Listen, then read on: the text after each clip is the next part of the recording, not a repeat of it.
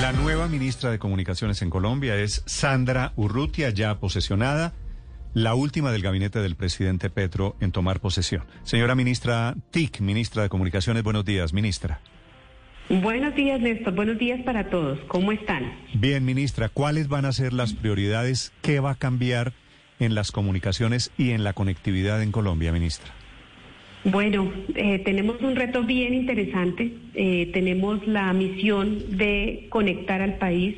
Se han hecho varios esfuerzos, se han logrado eh, desplegar infraestructura a lo largo del territorio, pero nos hace falta todavía las regiones. Necesitamos llegar a la ruralidad y esa va a ser una de mis principales tareas ahora en el ministerio. Sí, llegué de últimas, pero ya estoy aquí, estoy con todas las ganas y toda la visión y el conocimiento del sector para hacer que las cosas cambien y pasen de un estudio, de un documento a la realidad.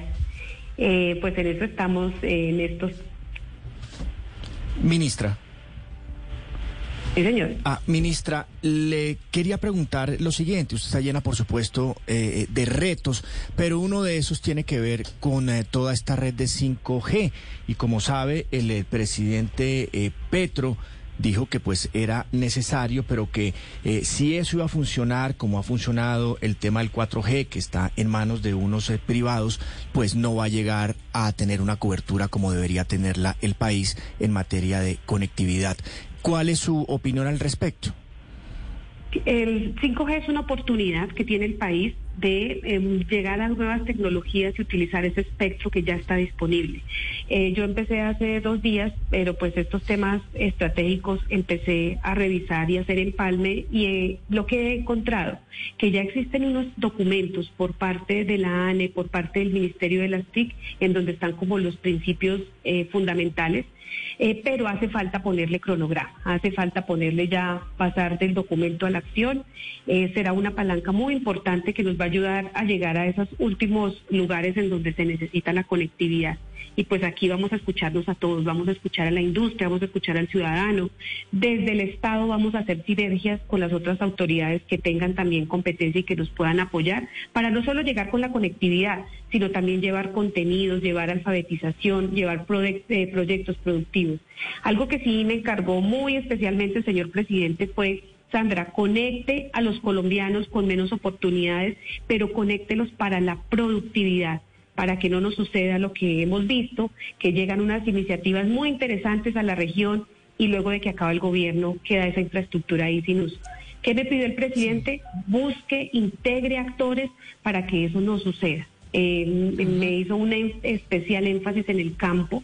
Eh, les cuento, yo soy una mujer rural, yo vengo de Aquitania, Boyacá, en donde mi papá, pues, eh, su profesión fue cultivar la cebolla larga.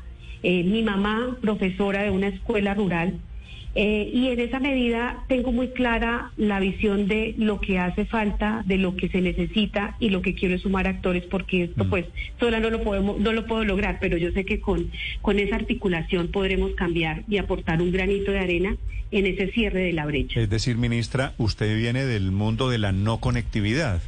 Sí, señor, así es. Yo, por ejemplo, eh, esto lo cuento como pues lo que sucedió en la pandemia, eh, que mientras mis hijos acá en Bogotá tuvieron la oportunidad de conectarse y seguir en sus clases con computador, cada uno en su computador, eh, los niños, mis paisanos, mis primos, mis, los hijos de mi familia y pues todos los, los, que estamos en, la otra Colombia, las, el, por ejemplo, en, un, en el tema de la educación, lo que hacía la profesora con, pues, con todo el cariño era con sus propios datos de su celular, mandaba las tareas y luego el papá en la tarde cuando ya llegaba, ah. eh, pues hacía que el, niño imprimiera donde había la oportunidad de impresión en, eh, para que pudiera hacer sus, eh, tener ese acceso a ese conocimiento. su vida personal, ministra, su carrera, ¿la impulsó el tema de la conectividad precisamente? Yo he estado en diferentes autoridades, yo he trabajado, he tenido la oportunidad de trabajar en, servicios públicos cuando las telecomunicaciones era un servicio público domiciliario. Allá empezó mi carrera en la Superintendencia de Servicios Públicos. Luego pasé a la Comisión de Regulación de Comunicaciones en donde vi el sector desde la regulación.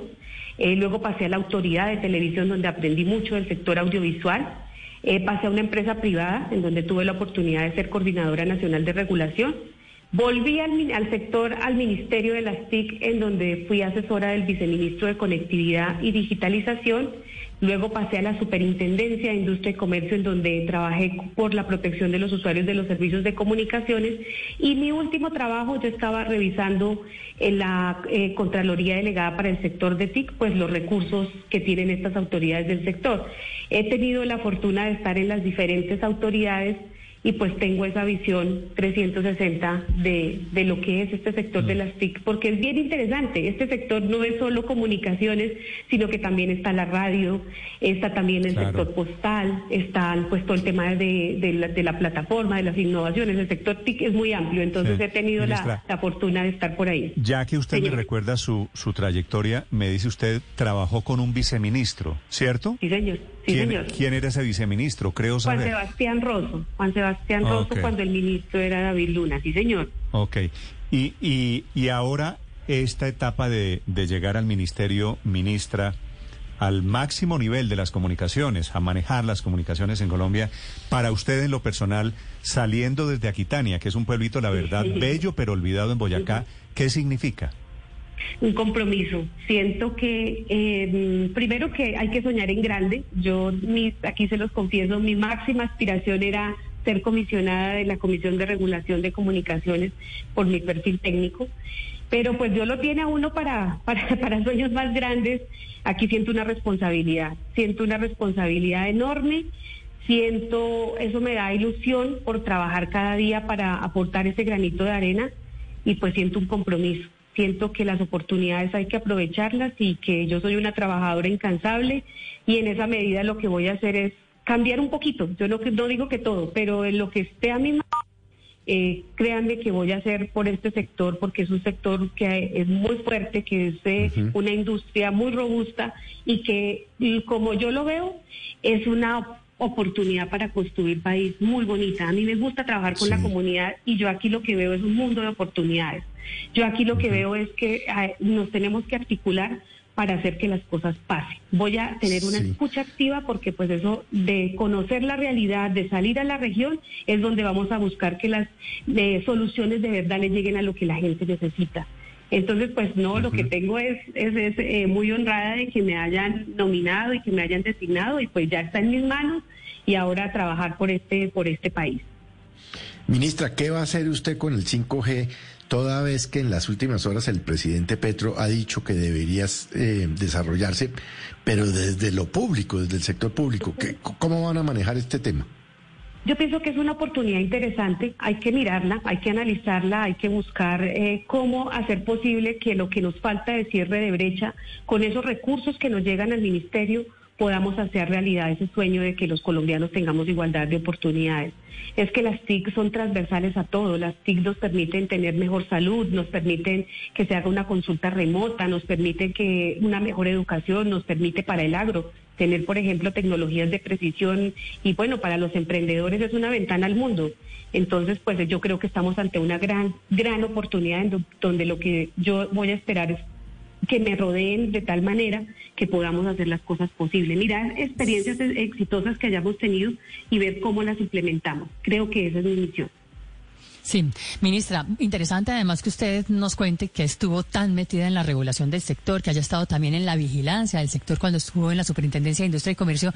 Y por eso le quiero preguntar, porque hace poco, hace menos de dos meses, la SIC volvió a multar a Claro, Movistar, Tigo, ETV y otras compañías, Avantel, WOM, Móvil Éxito, con una multa de 6.495 millones de pesos. En este caso fue por violación al régimen de portabilidad numérica, pero también anteriormente han tenido varias multas por violar distintos derechos de protección y distintos derechos del consumidor en general. ¿Cómo va a hacer usted para meter a todas estas empresas en cintura y que no se salgan con la suya con el solo hecho de tener que pagar una multa? Bueno, ese es, ese es un tema que a mí me apasiona. Yo eh, cuando hice mi maestría, eh, mi tesis de grado fue precisamente buscar esos modelos alternativos o buscar cuál es la finalidad de una multa. ¿Y qué me di cuenta al revisar esa, ese, ese análisis? Que no todo es sanción, no todo es multa. Yo soy una convencida del tema de la prevención. Ah, cuando yo estuve en la superintendencia, claro que también impuse multas, también sancioné cuando había infracciones, pero yo me enfoqué más en, ir antes de, en encontrar cuál era la causa por la cual esa portabilidad no se estaba haciendo. Si de pronto era un problema que había al interior de la empresa y que tomaran las medidas. Entonces yo creo que es una, hay que tener como una mixtura entre sanción, pero también hay que ir a la causa. Al ciudadano la multan a la empresa y no pasa nada respecto a su contrato realidad. Es lo que necesita es que lo escuchen y le solucionen. ¿Yo qué voy a hacer desde lo que me corresponde en, mis competencias? En el Ministerio de las TIC hay una dirección, que es la Dirección de Inspección, Vigilancia y Control, que ella revisa las obligaciones que tienen los operadores de cara a las obligaciones del Ministerio, porque la superintendencia pues tiene toda la protección del consumidor y es una autoridad independiente que ellos tienen sus competencias. Pero lo que yo voy a tener en el Ministerio, eh, aquí existe una política pública de vigilancia preventiva en donde esta aplica para todos los sectores, para la radio, para el sector postal, para el sector de comunicaciones y me voy a enfocar a buscar que la legalidad se logre con prevención.